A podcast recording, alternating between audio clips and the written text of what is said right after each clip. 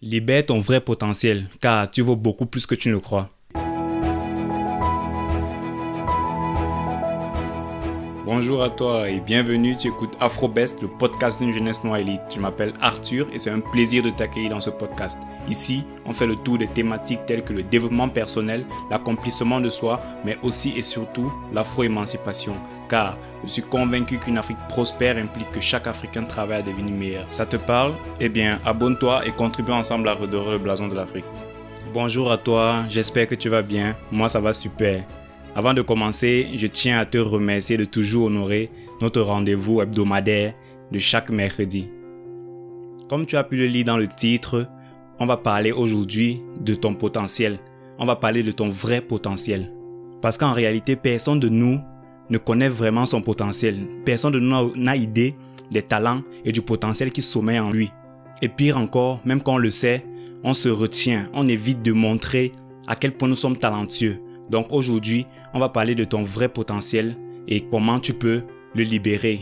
Pour cela, je vais te raconter deux courtes histoires. Une histoire au sujet d'un puits et une autre tirée de la mythologie indienne. Maintenant, ne perdons plus de temps et passons à l'histoire du puits. Dans un village du monde, le seul moyen pour ses habitants de se ravitailler en eau potable était de parcourir des dizaines de kilomètres et parfois même à des heures peu recommandables, tout ceci pour rejoindre une rivière où ils pouvaient puiser le précieux liquide. Ne parlons même pas des risques encourus par ces derniers qui traversaient parfois des forêts, risquant ainsi de se faire attaquer par des animaux de tout genre. Triste, n'est-ce pas?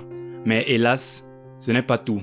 Je dirais même que ce qui suit est pire, car figure-toi qu'ayant mis tout leur espoir en cette rivière, au cours d'une saison sèche, la plus longue de toutes celles qu'ils avaient vécues, la rivière tarit, les laissant ainsi sans moyen de se ravitailler en eau. Enfin, c'est ce qu'ils croyaient, jusqu'à ce que des hommes du village décident de creuser un puits. Creuser le puits ne se fit pas du jour au lendemain. Et comme tu peux te l'imaginer, ce fut une tâche très difficile. Les hommes des différentes familles du village se relayaient pour creuser ce puits qui, très profond, car devant atteindre la nappe phréatique pour pouvoir en sortir de l'eau. Ils rencontraient évidemment sur leur route des pierres, des roches, mais cela ne les arrêta pas. Au terme de ce dur labeur, le village disposait désormais d'une source d'eau potable sûre et plus proche que la rivière. Tu te demandes certainement pourquoi je te raconte cette histoire. Mais je te demande d'être patient et de me permettre de te raconter l'autre histoire tirée de la mythologie indienne. En fait, selon la mythologie indienne, tous les hommes avec grand H sur terre furent un jour des dieux.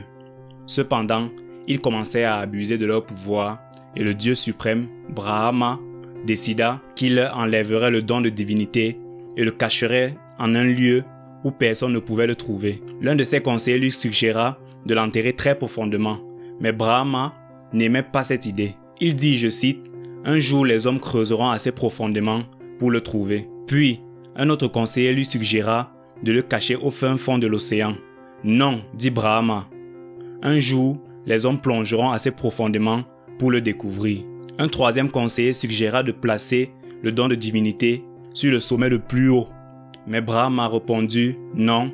Un jour les hommes finiront par grimper jusqu'au sommet et par le trouver. Après avoir réfléchi en silence, le Dieu suprême trouva finalement le lieu idéal où cacher le plus grand des dons.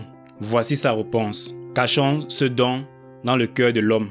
Jamais il n'ira le chercher là. Après avoir écouté ces deux histoires, je veux que je te rende compte qu'en fait, tu dois arrêter de faire comme les habitants du village qui vont chercher à des kilomètres ce qui se trouve tout près d'eux. Je parle ici de ton potentiel, de tes talents, de ton moi profond. Tu ne trouveras pas qui tu es vraiment en cherchant à l'extérieur, mais plutôt en cherchant au plus profond de ton être. Comme l'a dit Socrate, connais-toi toi-même.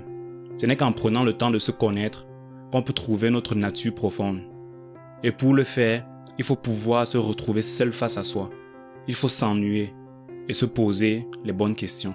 Certaines personnes ont peur de se retrouver seules et passent leur temps à essayer de s'entourer de n'importe qui et parfois même de personnes peu recommandables. D'après Mohamed Gandhi, il est facile de se tenir avec la foule, mais il faut du courage pour rester seul, car seul, nous sommes confrontés à nos pensées, nos doutes et questionnements les plus profonds. Et y faire face nous permet de, de nous retrouver, de renouer avec notre nature profonde, de découvrir nos réels désirs, très souvent en déphasage avec ce que nous pensons vouloir. Je sais que dit comme cela, ça paraît effrayant, car on ne sait pas ce qu'on pourrait découvrir sur nous. Pour ma part, la dernière fois que j'ai vécu la solitude, j'étais très effrayé. Mais après quelques jours, j'ai compris que pour ces questions qui affluaient dans ma tête, je devais trouver des réponses. C'est ainsi que je pris un cahier, je les nota et je dédiais ainsi les semaines et les mois qui suivaient à y répondre. Tu te doutes bien qu'il n'est pas facile d'établir cette connexion avec notre être profond, car de nos jours, même seuls, nous avons des instruments tels que le téléphone, les tablettes, l'ordinateur, l'Internet, desquels nous sommes accros au point de ne plus nous laisser le temps de penser. Dès que l'on s'ennuie un tout petit peu, hop, on a pris notre téléphone et nous voilà en train de rire sur des blagues tournées dans je ne sais quel pays. Bref, j'ai fait cet épisode pour te dire que nous devons prendre le temps de chercher au fond de nous et non à l'extérieur pour pouvoir libérer notre vrai potentiel. Je pense même que le but de notre vie est de trouver et de faire briller ce don qui fut caché au fond de notre cœur par le Dieu suprême, si on se fie à la mythologie indienne. Voilà donc ce que je tenais à partager avec toi aujourd'hui. Je te remercie d'avoir écouté jusqu'au bout comme d'habitude. J'espère t'avoir apporté de la valeur. N'hésite pas à laisser ton avis en commentaire, une note, un like, un partage, bref, fais comme chez toi. Participe au prochain épisode en laissant tes avis et ou questions via un message vocal. Le lien se trouve dans la description.